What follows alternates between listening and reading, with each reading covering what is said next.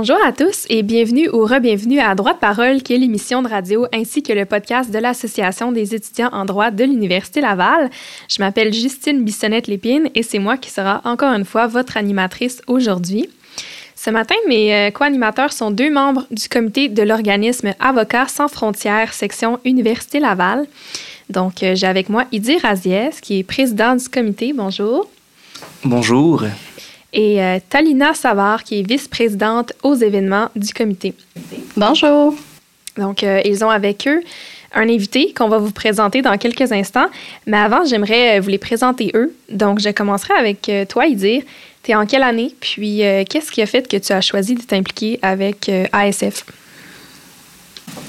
Donc, moi, je suis en troisième année au baccalauréat. Donc, au tout début, quand il y avait à choisir un comité en première année, beaucoup, beaucoup de choix. Mais là, moi, assez idéaliste comme personne, j'ai fait bon, euh, pourquoi pas prendre un comité, euh, peut-être qu'il y aura un plus grand impact qu'un autre. Donc, je dis pourquoi pas Avocats sans frontières. Et après, avec les années, je suis resté dans le comité. Donc, j'ai fait première année, ensuite présidence et encore présidence. Donc, c'est vraiment un comité que j'adore beaucoup. Donc, je suis encore content d'être cette année président. Ah, mais c'est le fun, mais aussi avec ton expérience, je pense que tu commences à bien connaître le comité. Puis, euh, on va en parler un petit peu plus des activités euh, que vous avez prévues cette année. Donc, si jamais vous êtes charmé par les activités d'ASF et sa mission, je vous invite à attendre jusqu'à la fin pour connaître euh, toutes ces activités-là. puis toi, Talina, pourquoi tu as choisi Avocats sans frontières pour t'impliquer? oui, ben moi, j'en ai entendu parler, dans le fond, lors de mes initiations. Euh, qui cherchait un représentant des premières années. Puis en m'informant davantage sur le comité, j'ai vu que ça m'intéressait vraiment, la mission, tout ce qui était derrière l'organisme. Fait que j'ai décidé de, m'inscrire, dans le fond, pour l'entrevue. Puis finalement, j'ai été pris. Puis j'étais très contente. Ah, mais ça, c'est le fun parce que vous pouvez voir que euh, dans les intégrations, c'est aussi une belle opportunité de trouver les implications qu'on veut puis de se, de se plugger, en parenthèse, euh, euh, dans, dans, les organisations qu'on le souhaite. Je ne sais pas si tu voulais nous présenter notre invité d'aujourd'hui. Euh, oui, donc dans le fond, on a invité euh, avec nous Arnaud Cloutier, qui est conseiller juridique chez Avocats sans frontières Canada. Bonjour Arnaud, comment allez-vous? Je vais très bien, merci de me recevoir. Ben oui, ça fait plaisir. avant de commencer avec nos questions, on aimerait ça que vous nous parliez de votre parcours scolaire, votre parcours professionnel.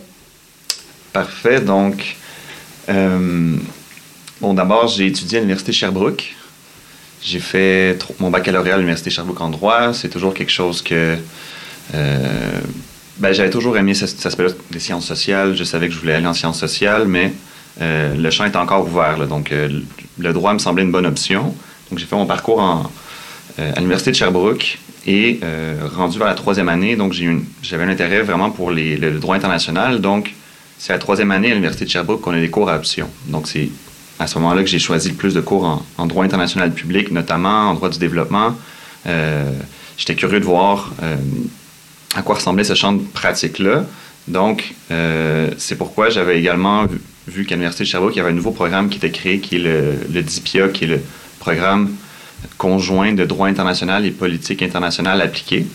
donc, je, voyais ça comme une belle porte d'entrée, si on veut, à la pratique du droit international. Donc, euh, finalement, j'ai fait mon baccalauréat, mon euh, programme du barreau, l'école du barreau, euh, question de, clore la boucle.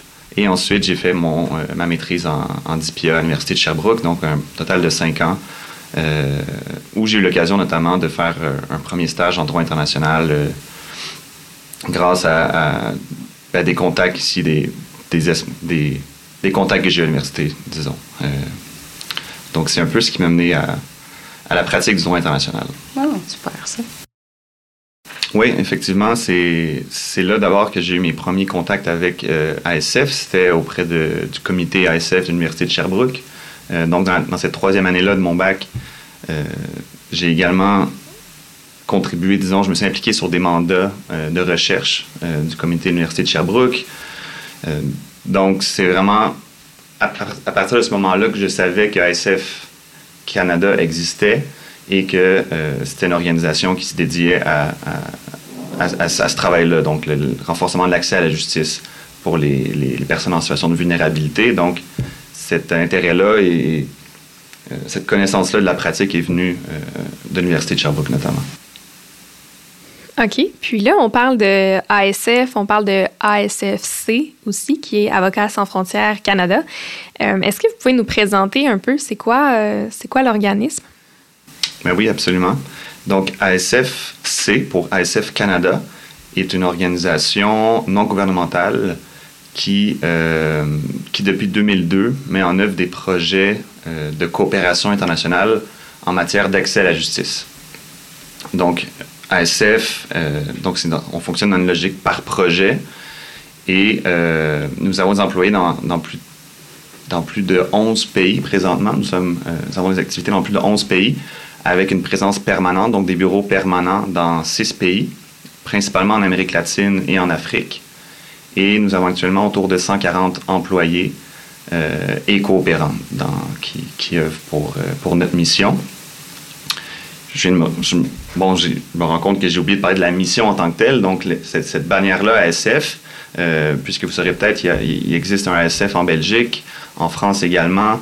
Euh, donc, il y a plusieurs ASF dans le monde et en fait, nous sommes totalement indépendants.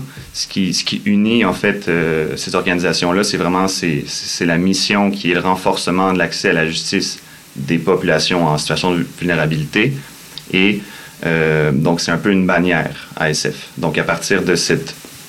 Euh, les premiers ASF ont été en, Europe. Peut-être je raconterai pour l'histoire peut-être. Donc, euh, ASF Canada s'est notamment inspiré de, ce qui se passait en Europe, donc qui, qui, ont pris connaissance de ce que faisait ASF Belgique. Ils ont approché, ils, ont, ils, leur ont partagé leur intérêt de, développer un projet similaire, une organisation similaire au Canada. Et c'est de là qu'est parti tout le mouvement ASF Canada qui est basé dans la ville de Québec depuis 2002. Est-ce que ça part de la Belgique, ASF? Euh, si je ne me trompe pas, la première organisation est bien en Belgique. Euh, donc, eux, ils ont, ils ont, le, ils ont eu le choix du nom initial, disons. Ils il s'appellent simplement ASF. Euh, donc, dans leur communication, on peut voir le ASF un peu partout, mais c'est maintenant, de plus en plus, on appelle ASF Belgique, étant donné qu'il y a également ASF France, ASF Canada.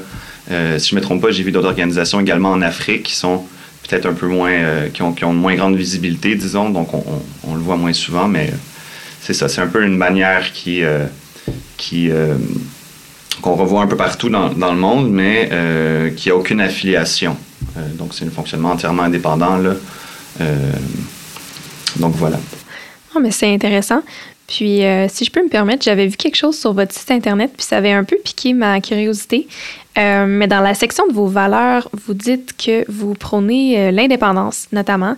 Puis, euh, vous dites que, dans le fond, Avocats sans frontières ne va jamais agir en représentant une partie. Donc, vous vous positionnez jamais du côté des victimes ou de la défense ou de l'accusation. Puis, c'est quand même moins commun dans la pratique juridique d'être neutre comme ça. je me demandais si vous pouviez un peu nous en parler. Oui. Non, c'est une bonne question c'est pas la première fois qu'on me la pose. En fait, l'indépendance ici, on se réfère surtout à l'indépendance vis-à-vis les partis politiques. Donc, on est une organisation non partisane et c'est important pour nous d'afficher cette neutralité-là euh, vis-à-vis les partis.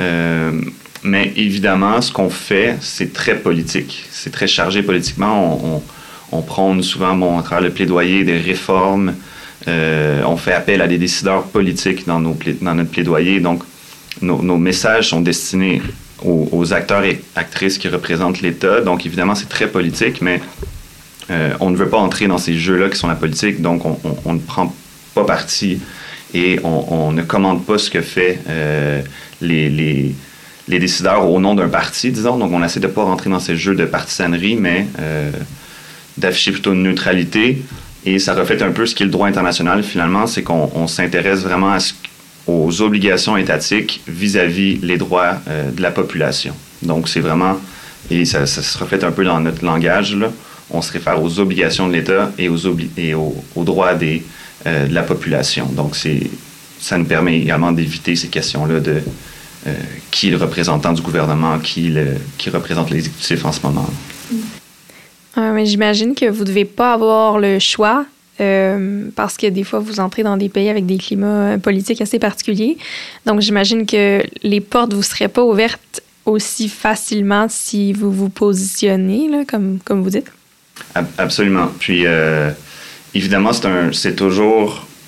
souvent des questions assez sensibles dans les, les, enjeux qu'on traite. Donc, il y, a, il y a, tout un défi de, de, maintenir une ligne, de certaines lignes de neutralité, bien qu'on on prône toujours évidemment le respect des droits des victimes, puis euh, on a un parti pris, si on veut, vis-à-vis des droits humains et des droits fondamentaux des, des victimes. Donc, euh, c'est sûr qu'on n'a pas la même réception dans tous les pays, puis il faut utiliser souvent la créativité afin de passer certains messages. On va des fois adapter le, oui, le message, mais sinon le canal de communication plutôt. On va opter pour des, des rencontres avec des, acteurs politiques plutôt que s'afficher, euh, de critiquer ouvertement des gouvernements, puisque ben justement, nous, ce qu'on veut critiquer, c'est l'État, c'est les, responsabilités des acteurs politiques, mais non le gouvernement, puis euh, c'est quel parti qui, représente l'État. Donc, c'est souvent une fine ligne, mais on, tente vraiment de se dissocier de, cette, de ce jeu partisan. Hmm, super. Puis vous, votre rôle dans l'organisation en tant que conseiller juridique, à quoi ça ressemble dans le fond? Mm -hmm. euh, oui, en fait, je suis, bon, depuis trois ans, je suis conseiller juridique au siège d'ASF. Auparavant, je m'impliquais, j'ai réalisé des mandats de coopération à, à l'international. Mais depuis trois ans, donc, je, j'ai un rôle de, euh, d'appui à la mise en œuvre des programmes et activités euh, d'ASF, principalement en Amérique latine de, pour ma part. Et euh, donc, c'est un appui tant juridique, méthodologique ou stratégique dans les différents programmes et activités d'ASF. Euh, je travaille de pair avec les, nos équipes sur le terrain, puisqu'on a des équipes euh, qui sont engagées, qui sont employées à ASF sur le terrain, qui, qui, qui les projets. Donc, moi, je suis un peu en, en deuxième ligne, si on veut. On contribue à, bon, on peut effectuer la recherche juridique, on peut participer au, aux, sessions de planification des interventions, la stratégie derrière les interventions ou de la, euh, la représentation juridique de dossiers. Donc, on, et ça, c'est un des avantages de la pandémie, le petit aparté. Maintenant, on a l'occasion de travailler à travers Zoom, donc c'est beaucoup plus facile les communications avec, avec les partenaires. Donc, depuis que je suis rentré au siège euh, d'ASF, on, on m'a fait remarquer qu'en fait, la, communication est beaucoup plus proche, la coordination est beaucoup plus proche avec le terrain maintenant euh, depuis, le, depuis tous les changements qu'a apporté la, la, pandémie. Là. Donc, c'est ça, si je peux résumer, c'est vraiment un appui euh, donc juridique, méthodologique, stratégique aux activités. Et il y a aussi un rôle important d'assurer la cohérence et la qualité du travail d'ASF. Donc, avant que des, des rapports soient publiés, avant que des interventions soient, soient faites sur les médias sociaux, par exemple, il y a toujours un juriste euh, du siège qui, révise et qui s'assure de la qualité, de la cohérence d'intervention euh, pour s'assurer que nos interventions dans tous les pays répondent à, nos standards de qualité, mais, également qu'on qu'on qu ait les mêmes messages, qu'on partage les mêmes messages. Euh, et c'est ça, c'est un moyen de s'assurer la, la, cohérence de nos, de nos interventions. Puis, euh, donc c'est un peu ça. Et à part en plus de, du travail un peu programmatique, si on veut, donc le travail qui se fait sur le terrain, on travaille également au niveau institutionnel, donc on peut appuyer sur le développement des politiques euh, internes ou euh, de, également de toute la gestion de la connaissance, donc s'assurer que, tout ce qu'on on réalise sur le terrain, mais qu'on puisse l'emmagasiner quelque part, que ce soit des connaissances qui réussissent qui, euh, finit, par croître au niveau de l'organisation. OK. Puis là, vous avez parlé que vous avez fait des mandats internationalement. Est-ce que vous êtes allé ailleurs ou vous êtes, euh, est-ce que vous êtes allé sur le terrain, vous également? Oui, oui, en effet, c'est euh, en fait c'est ma première porte d'entrée chez ASF, c'était euh, à travers la coopération, donc les mandats de coopérants international. Euh, dans ce temps-là, il y avait donc il y a toujours une équipe en, Colombie, mais il y avait un projet qui s'appelait Justram, donc la, la, justice transitionnelle pour les femmes, et euh, j'ai réalisé deux mandats euh, donc, c'est des mandats de 8-9 mois qui ont été renouvelés. Donc, deux mandats de suite qui ont été réalisés au niveau du, du bureau en Colombie. Donc, il y avait une équipe locale qui m'a reçu. Et euh, donc, c'est là que j'ai eu la chance de, de vraiment travailler euh, sur le terrain, si on veut, avec nos partenaires, euh, sur toutes les questions d'accès à la justice et de, de, la justice dans le cadre des mécanismes de paix qui avaient été développés en, en Colombie. Donc, c'était une expérience vraiment enrichissante. Ben oui. Et j'ai poursuivi donc un troisième mandat, euh, cette fois-ci au Pérou, euh, qui était un, à, travers une, euh, à travers une organisation partenaire. Donc on, envoyait des coopérants directement travailler chez les organisations partenaires. Et justement, je jugeais que j'avais le, bagage suffisant, mon niveau d'espagnol était suffisant pour pour entreprendre ces nouveaux défis-là. Donc, c'était intéressant. J'ai pu travailler neuf mois auprès d'un partenaire sur des dossiers de, de de violation de droits humains dans le cadre du conflit armé au, Pérou. Donc, c'était encore une expérience super enrichissante. Et à partir de ces deux mandats-là, donc j'ai vu l'opportunité qui, s'ouvrait au siège à Québec et c'est maintenant, euh, c'est là où j'en suis. J'ai eu la chance de euh, d'avoir un poste de conseiller juridique au siège. Donc, c'était oh, une transition assez fluide à ce niveau-là. Est-ce que vous comptez en refaire à l'international éventuellement ou vous voulez rester au siège pour le moment? Pour le moment, euh, j'aime bien mon, mon rôle en tant que conseiller au siège. Ça me permet de toucher plusieurs domaines, champs de pratique, de suivre vraiment euh, ce que fait nos, nos équipes sur, sur, le terrain. Euh, il y a un avantage également, c'est que des fois, on est apporté à faire des, des courts séjours à l'étranger pour appuyer les équipes dans des moments clés des, des projets. Donc, c'est intéressant. J'ai encore la chance d'aller sur le terrain, mais c'est ça. Et à court, moyen terme, je, suis, je me vois encore au siège. C'est quelque chose qui qui m'intéresse vraiment. Ah, bon, tant mieux. Je me demandais, on parle de vos équipes sur place, mais est-ce que ce sont des juristes qui sont sur place ou est-ce que c'est avec des organismes à but non lucratif que vous travaillez? Comme je disais en, entrée, euh, donc, nous sommes impliqués dans 11, plus de 11 pays à, l'étranger, mais nous avons des bureaux permanents dans 6 pays. Donc, c'est dans ces 6 pays-là qu'on a des programmes plus développés et qu'on a eu la chance, donc, étant donné qu'il y avait assez de projets qui roulaient, donc on a la chance d'engager des équipes locales. Donc, on a des équipes qui sont représentent ASF euh, et qui, euh, qui ont le rôle de mettre en œuvre les projets en collaboration avec les partenaires. Donc, dans ces six pays-là, c'est vraiment une équipe ASF. Comme au siège, bon, c'est sûr que notre travail est, fondamentalement juridique, mais pour euh, soutenir une organisation comme ça, évidemment, on a besoin d'un département exactement en ressources humaines, les, de la comptabilité, les questions de communication, qui, est vraiment important également dans notre travail. Donc, on a une équipe de communication, euh, également tous les chargés, donc la gestion des projets. Donc, on a besoin de différents profils finalement euh, dans, dans, nos équipes et euh, on voit ça un peu partout dans nos bureaux. Parfait. Puis, vous avez quand même bien répondu à une des questions qu'on se posait qui, portait sur l'organisation puis la structure d'ASF. Puis je comprends que chaque ASF, euh, France, Belgique, ce sont tous des organismes indépendants. Euh, mais je me demandais après ça, comment vous vous organisez avec les universités? Est-ce que vous êtes affilié avec la section Université Laval ou comment, comment est-ce que ça, ça se, ça se transcrit? Oui. En fait, je suis suis peut-être pas la je suis personne ressource, donc qui travaille euh, de première, euh, euh, qui a ce contact-là avec l'université. Donc, j'espère ne, pas dire de, grossièreté, mais selon ma, compréhension, donc, c'est une étroite collaboration dans le sens que l'université, on, le voit comme des, branches qui sont là en appui au travail d'ASF. Donc, il, il, s'engage à, suivre cette même mission-là et à offrir à faire des levées de fonds notamment, mais également à offrir un appui euh, pour le travail que réalise ASF, donc un appui juridique, un appui au niveau de la recherche.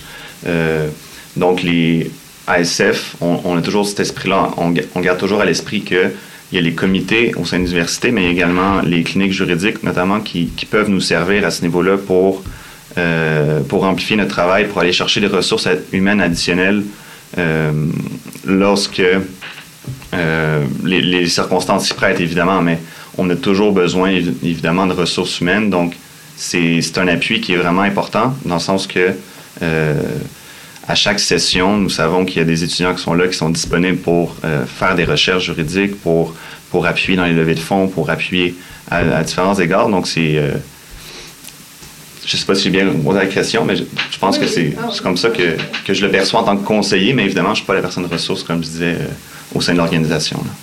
Mais j'imagine dire, tu vas aussi pouvoir nous l'expliquer euh, un petit peu.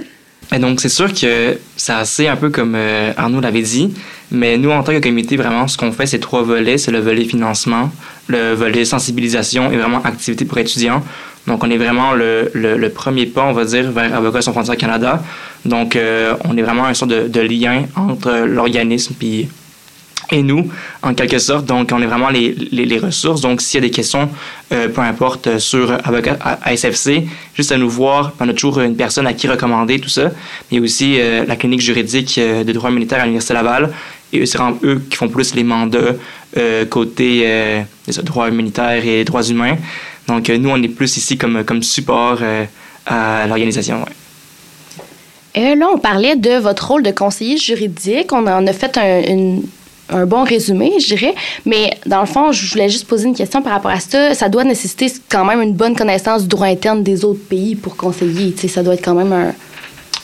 Oui, en fait, c'est une bonne question. Euh, parce que souvent, on, me demande qu'est-ce que je fais en gros comme, en tant que conseiller juridique dans des projets euh, d'accès à la justice. Donc, c'est sûr que notre, notre plus-value, au niveau d'ASF, c'est vraiment au niveau, donc on travaille tous les jours avec les instruments du droit international des droits humains, euh, principalement, mais également ça peut être droit international humanitaire ou d'autres formes, euh, d'autres domaines du droit international. Donc c'est vraiment là que se, euh, se, se, distingue un peu notre, notre, expertise, mais c'est sûr que sur le terrain, donc les employés qu'on a sur le terrain, eux, ont des connaissances approfondies du droit interne. Euh, pour permettre un appui de plus proche aux avocats et aux, autres partenaires qu'on a sur le terrain.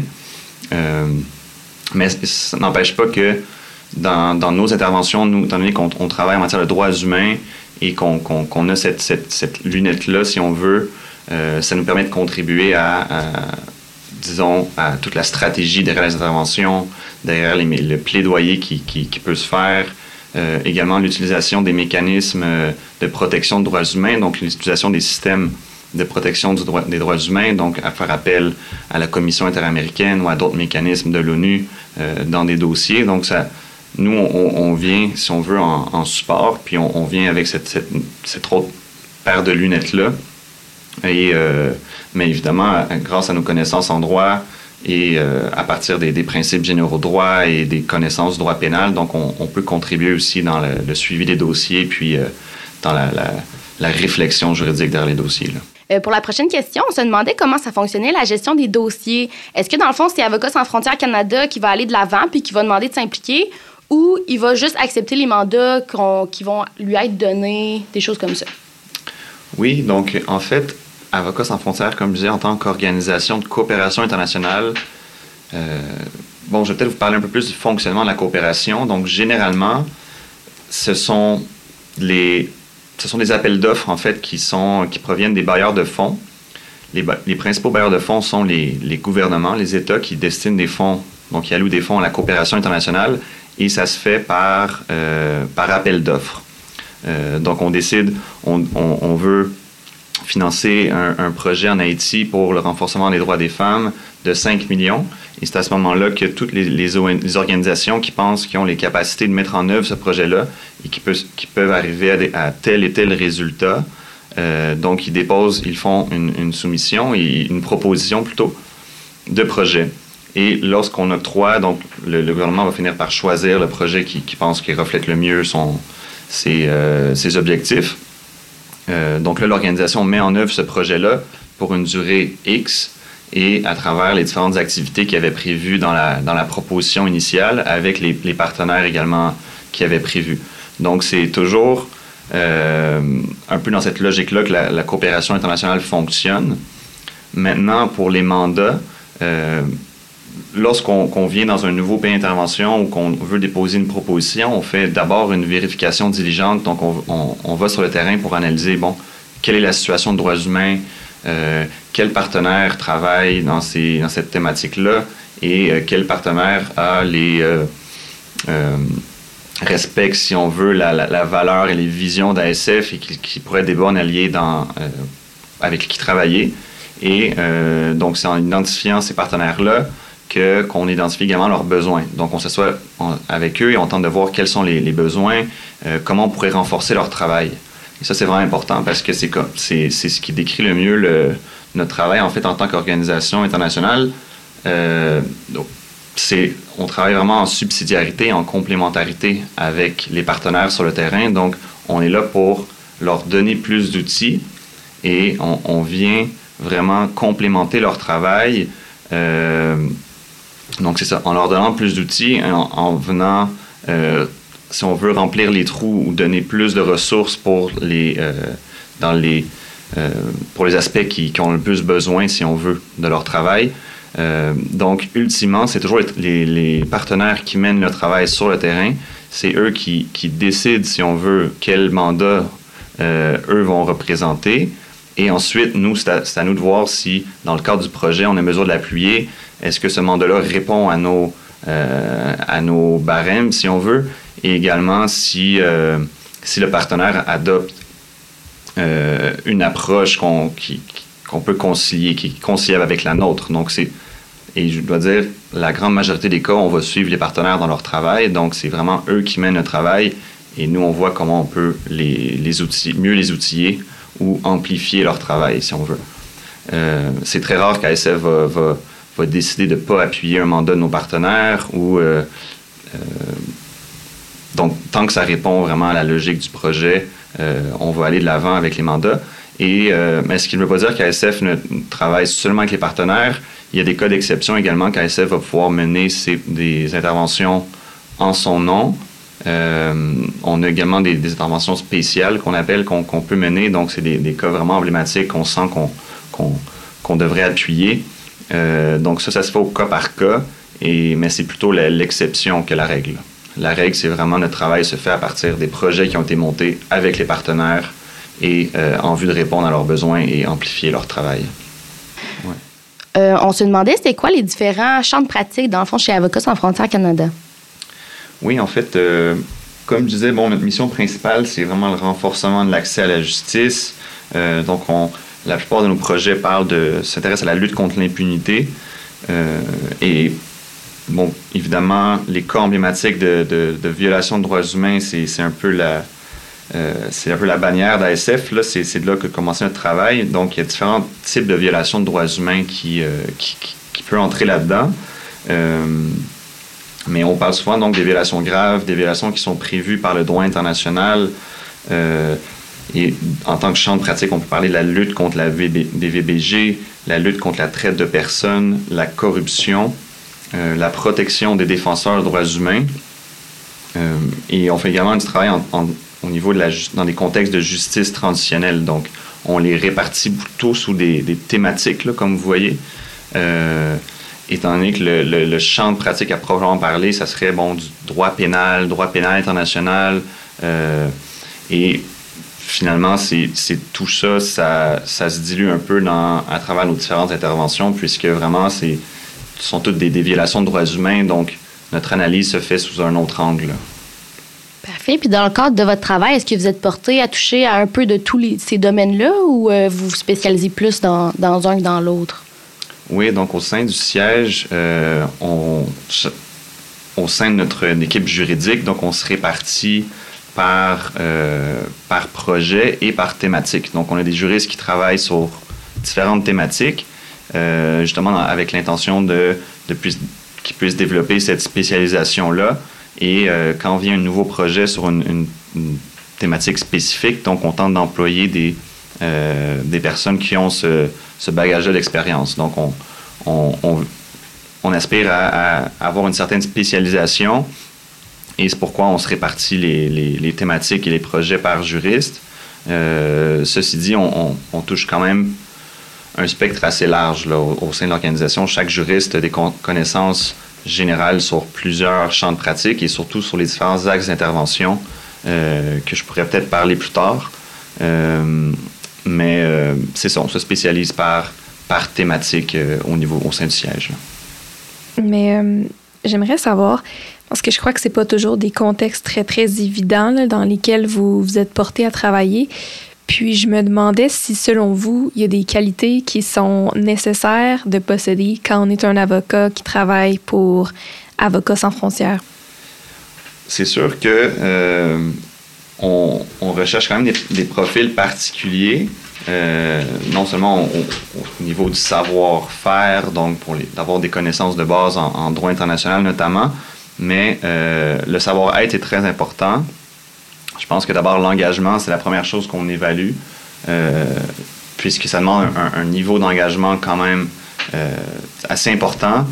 Et comme tu le mentionnes, c'est des contextes assez difficiles. Donc le savoir-être est vraiment important euh, on doit évaluer si la personne a une bonne capacité, donc d'adaptation à différents contextes, si elle a eu de l'expérience à l'étranger, si la personne peut, peut travailler dans, dans ce, contexte-là où est-ce qu'on entend des, des, histoires assez difficiles. Là.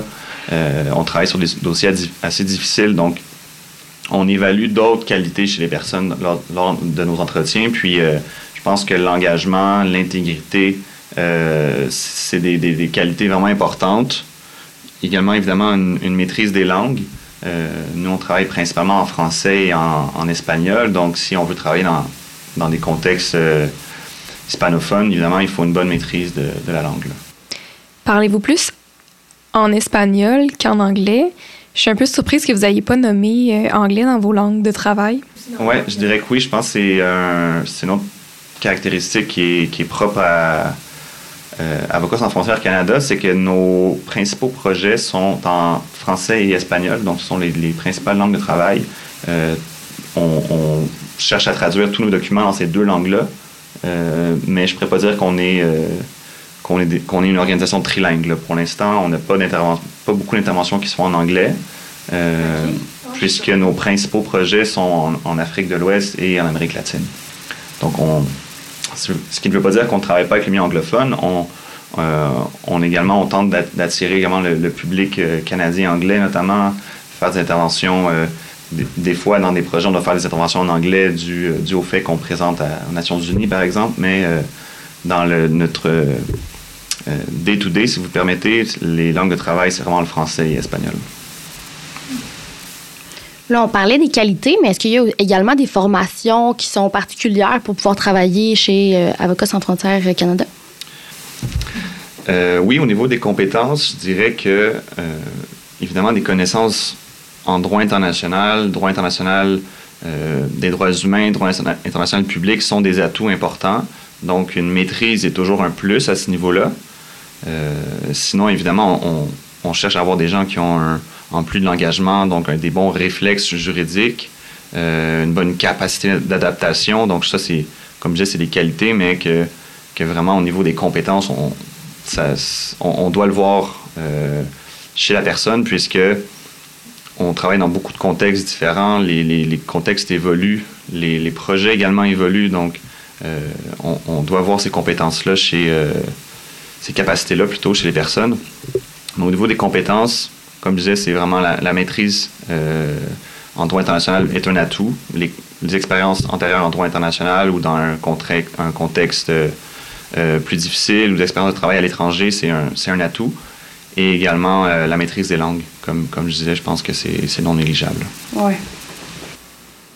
Donc, euh, évidemment, on sait que vous êtes euh, très présent à l'université, puis vous offrez des belles opportunités aussi à travers euh, le comité d'ASF. Mais je me demandais, est-ce qu'il y a aussi des opportunités de stage chez vous, notamment des, des stages du barreau, par exemple? Oui, absolument. On a des opportunités de stage au siège d'ASF et également pour les, ben, souvent plus pour les nationaux au sein de nos, pays d'intervention. Mais euh, chez ASF, donc, les stagiaires peuvent faire des, mandats tant au niveau juridique euh, que communication ou en gestion de projet. Donc, ça ne s'adresse pas seulement qu'aux juristes. Et, euh, et souvent, c'est une, une belle porte d'entrée vers, euh, vers le travail au sein de l'organisation. C'est évidemment, on le voit avec un, un bon œil, là, les, les gens qui effectuent un stage, ça permet d'avoir une, euh, une intégration des, des valeurs, des, des, façons de travailler chez ASF. Donc, c'est des profils intéressants ensuite pour, euh, pour des gens qui désirent s'impliquer davantage. Là. Ça ferait pas mal le tour de nos questions pour aujourd'hui, mais on se demandait quand même si jamais quelqu'un écoute le podcast en ce moment puis aimerait s'en apprendre davantage sur Avocats sans frontières Canada, est-ce qu'il y a quelque chose qu'elle pourrait faire? C'est sûr, mais d'abord nous suivre sur les réseaux sociaux. Donc, on, on est sur tous les, euh, les principaux réseaux sociaux. Euh, Twitter, Instagram, euh, ah, Facebook. Twitter maintenant. Ouais, je pense, ouais, ouais, donc déjà, euh, je suis démodé déjà. Mais euh, donc sur euh, et sur Facebook, je dirais que les plus actifs sont c'est Facebook actuellement et le site internet évidemment. Donc toute les, les, l'actualité, les publications, il y a beaucoup de publications qui sont sur les sites internet. Donc vous pouvez voir également la nature de notre travail, le genre d'intervention qu'on fait. Il y a une section de nouvelles également euh, et de blog, blog qui est alimenté par les, différents coopérants, dans nos projets. Donc, on, pouvez voir à différents niveaux le genre de travail qu'on réalise, puis les opportunités d'emploi également sont, affichées sur, tant sur les réseaux sociaux que sur le site Internet. Super. Super, mais j'aimerais vous remercier énormément d'avoir pris le temps de venir discuter avec nous aujourd'hui. Puis, euh, juste avant de terminer, parce que là, on commence à manquer de temps, mais euh, dire, je ne sais pas si tu aimerais nous parler des activités que ton comité organise cette année pour ceux qui vont avoir euh, eu un coup de cœur aujourd'hui. Oui, donc cette année, on a cinq activités. non, on en fait quatre, mais là, on s'est dit que pourquoi pas en faire cinq ça, c'est une petite nouvelle pour nous. Donc, euh, cette année, on va encore avoir notre brunch. Euh, c'est une super activité. Donc, euh, dès le début de l'année, un petit brunch, vraiment de quoi d'informel, super le fun. Mais ensuite, là, ce qui est nouveau cette année, c'est on aura deux conférences. Donc, là, on va en avoir une sur les droits reproductifs vers le temps de novembre et peut-être aussi une autre plus sur le site d'un panel vers février. Ensuite, on a une vente de produits où ce que tous les, euh, euh, tous les achats puis tout ce qu'on fait comme argent sera mis à Avocats sans frontières Canada. Donc, c'est vraiment notre gros liste de financement un petit peu. Et finalement, bien sûr, le vin et fromage, où là, vraiment, il y aura beaucoup de monde du siège social comme à chaque année. Et c'est vraiment le meilleur moment pour en apprendre encore davantage sur euh, l'organisation. Donc, ce sera un peu ça cette année, mais aussi, on a encore les, les, les mêmes valeurs que l'an dernier, puis les mêmes objectifs. Donc, cette année, vraiment, on veut sensibiliser le plus possible, mais aussi faire des belles activités pour les étudiants, puis aussi connaissent davantage, encore une fois, le, euh, ce qu'il y a à SFC. Super, mais merci beaucoup à vous trois d'avoir participé aujourd'hui. Merci beaucoup. Merci beaucoup. Merci beaucoup. Au revoir. Au revoir.